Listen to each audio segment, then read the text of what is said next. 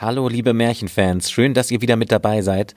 Ihr habt vielleicht schon im letzten Podcast gehört, im letzten Märchen, dass ich mir Unterstützung mit dazu geholt habe. Und ich freue mich wahnsinnig, dass diese Unterstützung heute wieder mit dabei ist. Hallo Jasmin. Hi lieber Christopher und hi ihr Märchenfans da draußen. Ich freue mich total wieder hier sein zu dürfen und hoffe, dass wir es schaffen, die Märchen etwas lebendig werden zu lassen. Oh ja, das hoffe ich auch, weil das macht ja uns großen Spaß, diese Märchen lebendig werden zu lassen und euch da draußen hoffentlich auch. Und wenn ihr mehr von Jasmin hören wollt, dann könnt ihr eine ganz wunderbare Geschichte anhören, die heißt Philomena Fröhlich. Und die erste Folge ist schon letzten Freitag online gekommen und die nächste kommt nächsten Freitag online. Und es ist eine ganz tolle Geschichte, über die wir euch nach dem Märchen noch mehr erzählen. Aber jetzt starten wir erstmal gemeinsam in das neue Märchen.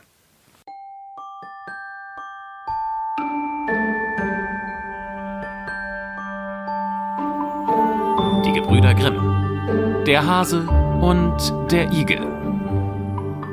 Diese Geschichte hört sich ziemlich lügenhaft an, Jungs. Aber wahr ist sie doch. Denn mein Großvater, von dem ich sie habe, pflegte immer, wenn er sie behaglich erzählte, dabei zu sagen, Wahr muss sie doch sein, mein Sohn. Anders könnte man sie auch gar nicht erzählen.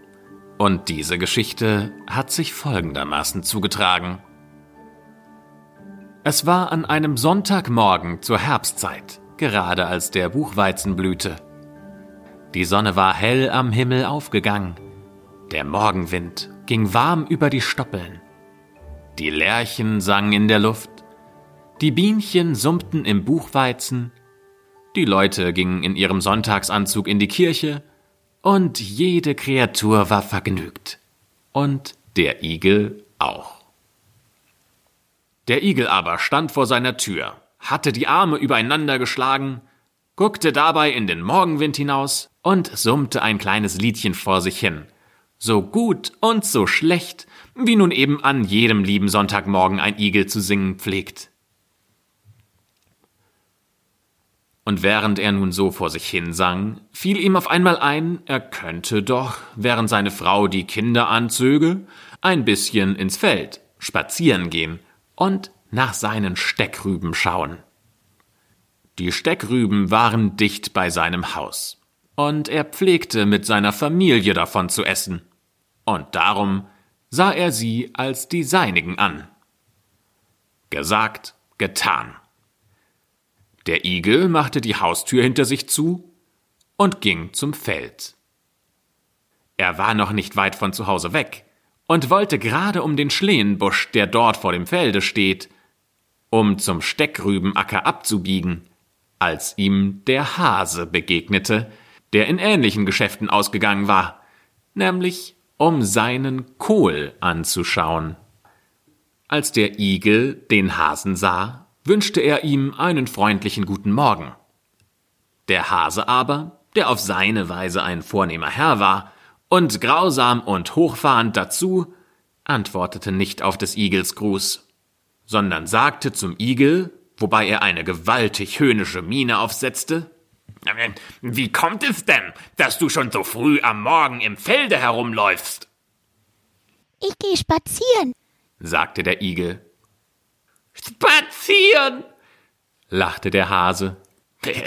Mich deucht, du könntest die Beine auch noch zu besseren Dingen gebrauchen. Diese Antwort verärgerte den Igel ungeheuer.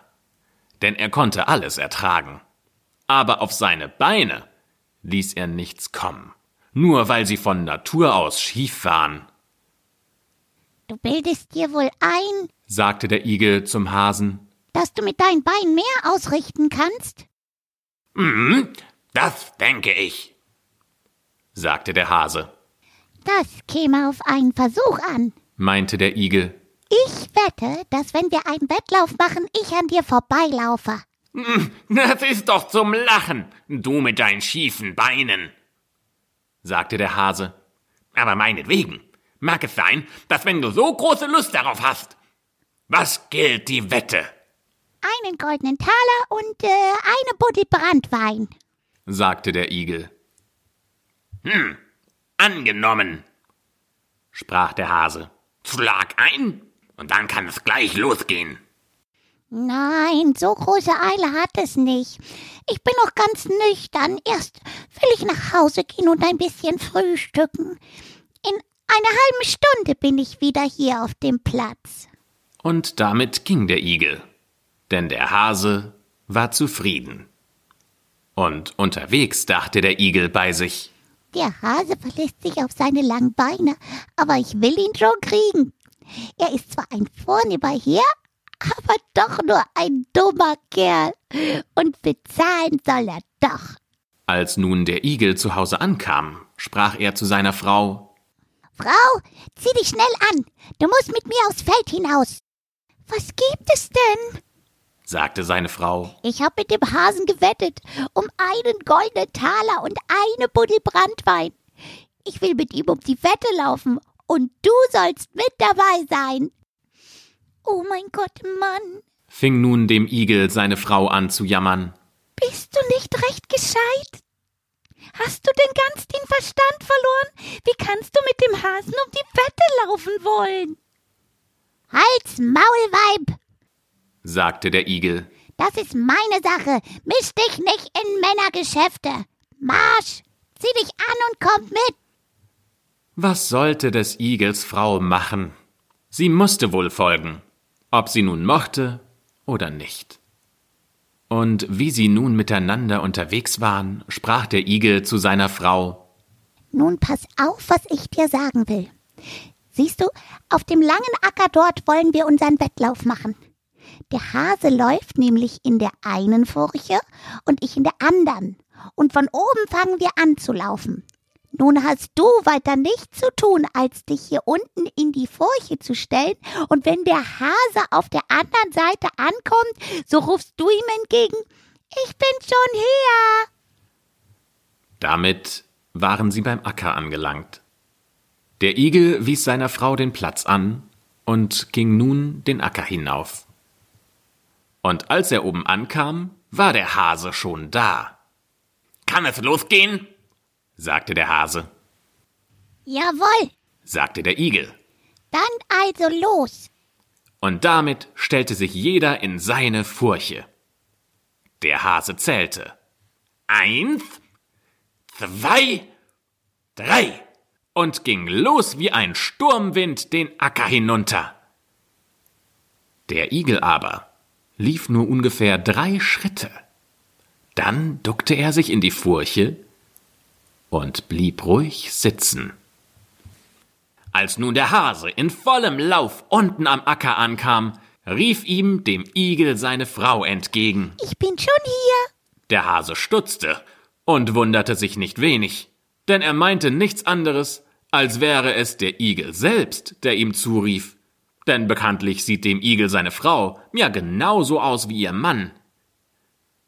Der Hase aber meinte, Das geht nicht mit rechten Dingen zu. und er rief, Nochmal gelaufen, aber jetzt andersrum. und fort ging er wieder wie ein Sturmwind, dass ihm die Ohren um den Kopf flogen. Dem Igel seine Frau aber blieb ruhig auf ihrem Platz stehen. Und als der Hase nun oben ankam, rief ihm der Igel entgegen, Ich bin schon hier. der Hase aber, ganz außer sich vor Ärger, schrie, Nochmal laufen, aber diesmal wieder andersrum. Mir macht das nichts. antwortete der Igel, Meinetwegen, so oft du Lust hast. Und so lief der Hase noch dreiundsiebzig Mal. Und der Igel hielt es immer mit ihm aus. Denn jedes Mal, wenn der Hase unten oder oben wieder ankam, sagte entweder der Igel oder seine Frau, Ich bin schon hier. und beim vierundsiebzigsten Mal kam der Hase nicht mehr bis ans Ende. Mitten auf dem Acker stürzte er zur Erde, das Blut schoss ihm aus dem Hals, und er blieb tot auf dem Platz liegen. Der Igel aber nahm seinen gewonnenen Taler und die Buddel Branntwein, rief seine Frau aus der Furche, und beide gingen vergnügt miteinander nach Hause. Und wenn sie nicht gestorben sind, dann leben sie noch heute.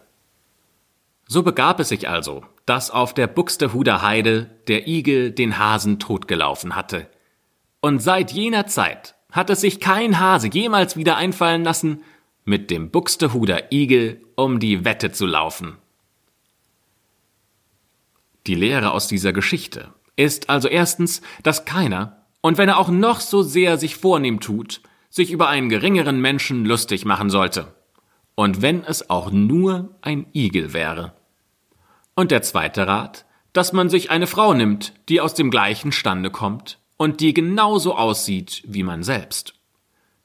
Wer also ein Igel ist, der muss zusehen, dass seine Frau auch ein Igel ist. Und so weiter. Das war das Märchen Der Hase und der Igel. Und ich hoffe, es hat euch gefallen und vielen Dank nochmal, Jasmin. Das war so toll und dieses Märchen hat auf jeden Fall gelebt. Ich glaube, so viel können wir schon sagen. Und wie ich am Anfang schon erwähnt habe, könnt ihr euch mehr von Jasmin anhören, nämlich genau auf diesem Podcast-Kanal hier. Eine Geschichte, die heißt Philomena Fröhlich. Und Jasmin, vielleicht für die, die die erste Folge verpasst haben, erzähl uns doch nochmal, wer ist Philomena und worum geht es in der Geschichte? Ich mag die Geschichte sehr. Philomena ist wirklich ein besonderes Mädchen. Und das nicht nur, weil sie einen rosa Knopf im Haar hat. Ich erzähle euch, wie sich ihr Leben gehörig auf den Kopf stellt und sie spannende Abenteuer erlebt, als sie vom Familiengeheimnis und ihrer wundersamen Gabe erfährt. Und was genau diese wundersame Gabe ist, das verraten wir jetzt nicht. Das könnt ihr euch nämlich schon anhören mit der ersten Folge von Philomena Fröhlich hier auf diesem Podcast-Kanal. Und am Freitag kommt dazu auch die zweite Folge online. Viel Spaß damit und vielen Dank, Jasmin. Und wir hören uns dann wieder beim nächsten Märchen.